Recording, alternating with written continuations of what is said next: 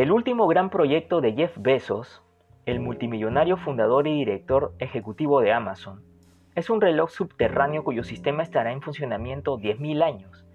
Y aunque parezca una gran locura, se está empezando a construir en el desierto de Texas, Estados Unidos, en un terreno donado por él, en una montaña hueca, y para hacerlo realidad, el dueño de Amazon se ha gastado desde hace seis años unos 42 millones de dólares aproximadamente. A través de un video colgado en su cuenta de Twitter, él muestra cómo se va creando el reloj. Con 150 metros de altura es conocido como el reloj de los 10.000 años, que impulsado por energía térmica es el primer artefacto de este tipo que funciona de esta forma. Diseñado para medir solo años y siglos, sus agujas solo se moverán una con el cambio del año y la otra con el cambio del siglo. Además, cada 100 años saldrá un cucú, para anunciar el cambio del siglo. Todo ser humano busca perpetuarse, de alguna manera el vivir para siempre, dejar un legado a perpetuidad, tener gloria, honra e inmortalidad, solo que algunos lo buscan de la manera más loca y a cualquier precio. Pero solo Dios es quien conoce realmente el futuro de la humanidad, los detalles del principio y del fin de los tiempos, y Él controla los siglos de la historia. Muy buenos días, o muy buenas tardes, o muy buenas noches. Soy Gerardo Palacios, hoy es el jueves 15 de enero y nos toca leer el capítulo 15 del libro de Génesis. Pero antes de continuar con este devocional, ten un tiempo de oración, pidiendo a Dios dirección, para entender las verdades que Él mismo nos quiere mostrar en este texto que vamos a leer. Y lee todo el capítulo 15, por favor. Te doy un tiempo para que tengas una pequeña oración, leas el capítulo 15 y vuelve aquí para estudiar juntos la palabra de Dios. Muy bien, voy a reflexionar solo en los versículos del 1 al 6 del capítulo 15 y leo. Después de estas cosas, vino la palabra de Jehová a Abraham en visión diciendo, no temas Abraham, yo soy tu escudo, y tu galardón será sobremanera grande. Y respondió Abraham, Señor Jehová, ¿qué me darás, siendo así que ando sin hijo, y el mayordomo de mi casa es ese Damaseno Eliezer? Dijo también Abraham, mira que no me has dado prole, y aquí que será mi heredero, un esclavo nacido en mi casa. Luego vino a él palabra de Jehová diciendo, no te heredará este, sino que un hijo tuyo será el que te heredará. Y lo llevó fuera y le dijo, mira ahora los cielos, y cuenta las estrellas si las puedes contar. Y le dijo, así será tu descendencia y creyó a Jehová y le fue contado por justicia.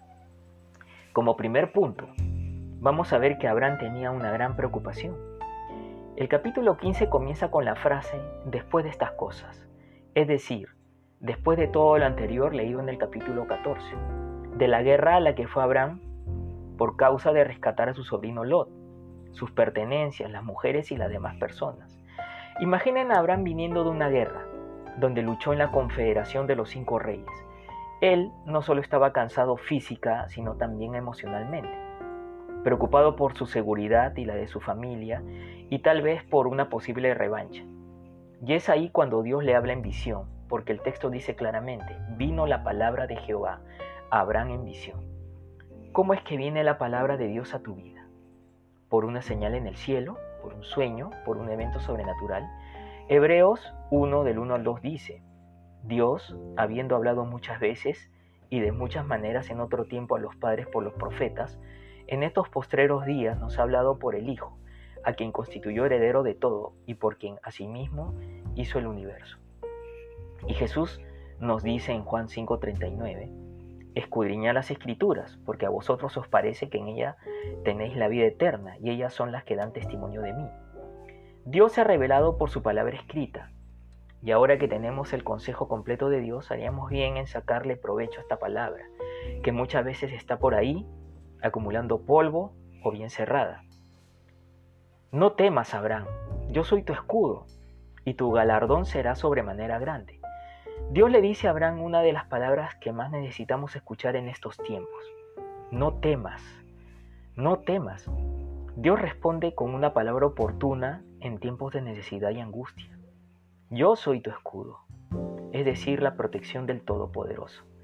no la protección que da un ejército o el dinero, sino la protección de Dios mismo. ¿Crees tú que Dios es tu escudo, aún en este tiempo de pandemia o de problemas o tal vez de escasez? ¿Le estás creyendo a Dios? ¿Dónde está tu confianza ahora mismo? Creo que ser protegido por Dios mismo es mejor que contar con un ejército personal. Pero además Dios le presenta a Abraham un beneficio que será muy grande para él. ¿Por qué? Porque Abraham había rechazado la tentación de ver al rey de Sodoma, quien le había hecho una proposición en el capítulo 14.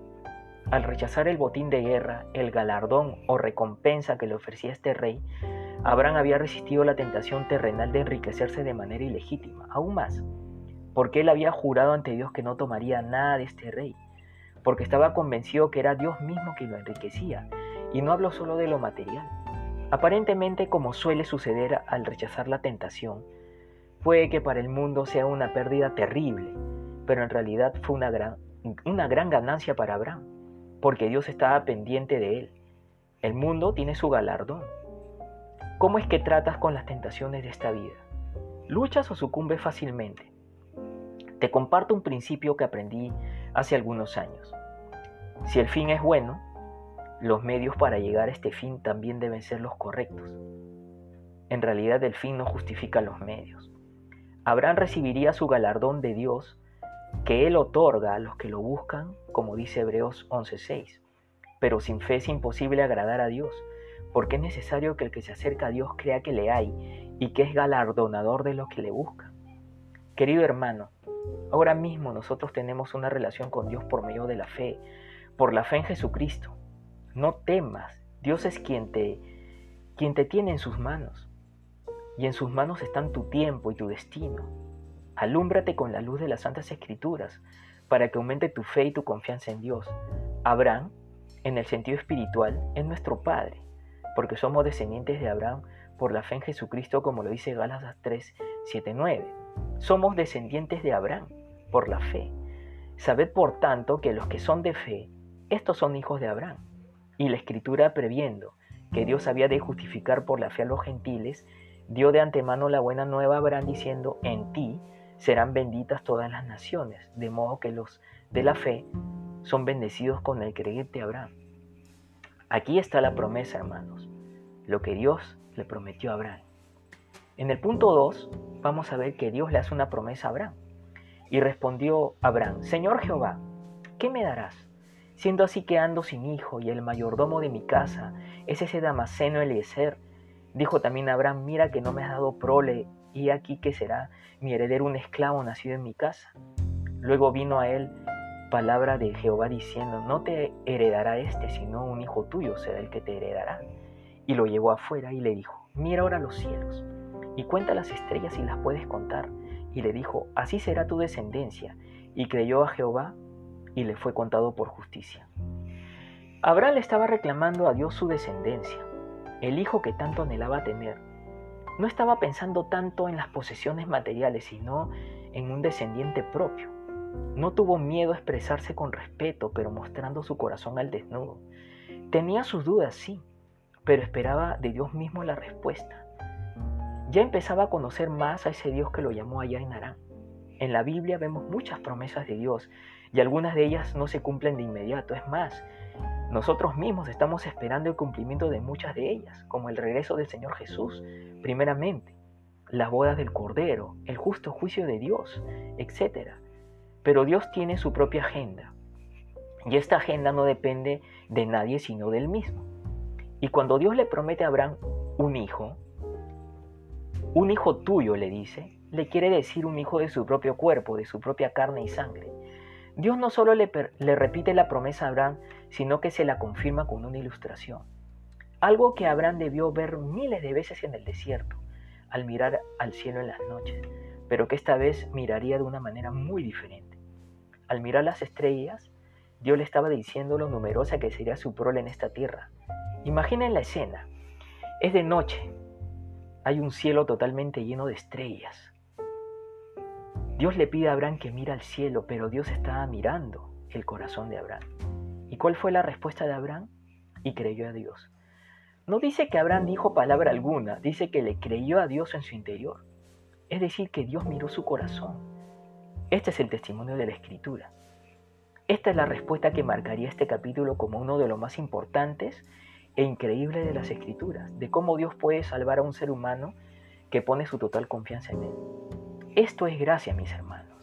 Cuando Abraham puso su confianza en Dios, en su palabra, específicamente en la promesa de Dios para él, Dios lo consideró justificado debido a su fe, así de simple, porque estaba poniendo todo en Dios. Le fue contado por justicia, es una de las expresiones más claras en la Biblia de la verdad de la salvación por gracia, por medio de la fe. Esta es la primera vez que la palabra creyó se usa en la Biblia, pero también es la primera vez que la palabra justicia se usa en las Escrituras. Básicamente hay dos tipos de justicia, la justicia que alcanzamos por nuestros propios esfuerzos y la justicia que nos es contada como nuestra por la obra de Dios en el momento que creemos en Él. Y como ninguno de nosotros puede ser lo suficientemente bueno para alcanzar la justicia perfecta, necesitamos tener esa justicia que cuente como nuestra, haciendo exactamente lo que hizo Abraham, creerle a Dios, que solo Él puede darnos una justicia verdadera en Cristo Jesús. Dios está moviendo los hilos de la historia para cumplir su propósito que es justo y verdadero. Pero para cumplir esta agenda, Dios ha escogido usar hombres que crean en Él por la fe. Para Dios el ser humano no es un objeto, tampoco un títere del destino. Para Dios el ser humano es alguien con el que Él se relaciona y se puede relacionar. Y aunque Dios tiene toda la soberanía para hacer según su voluntad, le permite al hombre escoger su camino. Es por medio de la fe que Abraham confiaría en ese Dios que, en el que, el que se estaba dando a conocer a él. Y vamos llegando a la conclusión. Solo quiero terminar esta pequeña meditación leyéndote otro texto que nos clarifica los detalles de la fe. Y ya que la palabra fe no aparece así directamente en Génesis 15, sí aparece en la explicación que nos da el autor de la carta a los Hebreos en el capítulo 11, del 8 al 16, y leo. Por la fe Abraham, Siendo llamado, obedeció para salir al lugar que había de recibir como herencia, y salió sin saber a dónde iba. Por la fe habitó como extranjero en la tierra prometida como en tierra ajena, morando en tiendas con Isaac y Jacob, coherederos de la misma promesa, porque esperaba la ciudad que tiene fundamentos, cuyo arquitecto y constructor es Dios. Por la fe también la misma Sara, siendo estéril, recibió fuerza para concebir y dio a luz aún fuera del tiempo de la edad, porque creyó que era fiel quien lo había prometido, por lo cual también de uno, y ese ya casi muerto, salieron como las estrellas del cielo en multitud, y como la arena innumerable que está a la orilla del mar. Conforme a la fe murieron todos estos sin haber recibido lo prometido, sino mirándolo de lejos y creyéndolo y saludándolo y confesando que eran extranjeros y peregrinos sobre la tierra, porque los que esto dicen claramente dan a entender que buscan una patria pues si hubiesen estado pensando en aquella de donde salieron, ciertamente tenían tiempo de volver, pero anhelaban una mejor, esto es celestial, por lo cual Dios no se avergüenza de llamarse Dios de ellos, porque les ha preparado una ciudad. Amigos, hermanos, la fe es un don divino, es un don de Dios. Capacita a una persona para ver y confiar en lo invisible, en lo que Dios promete. La incredulidad es la ceguera del alma.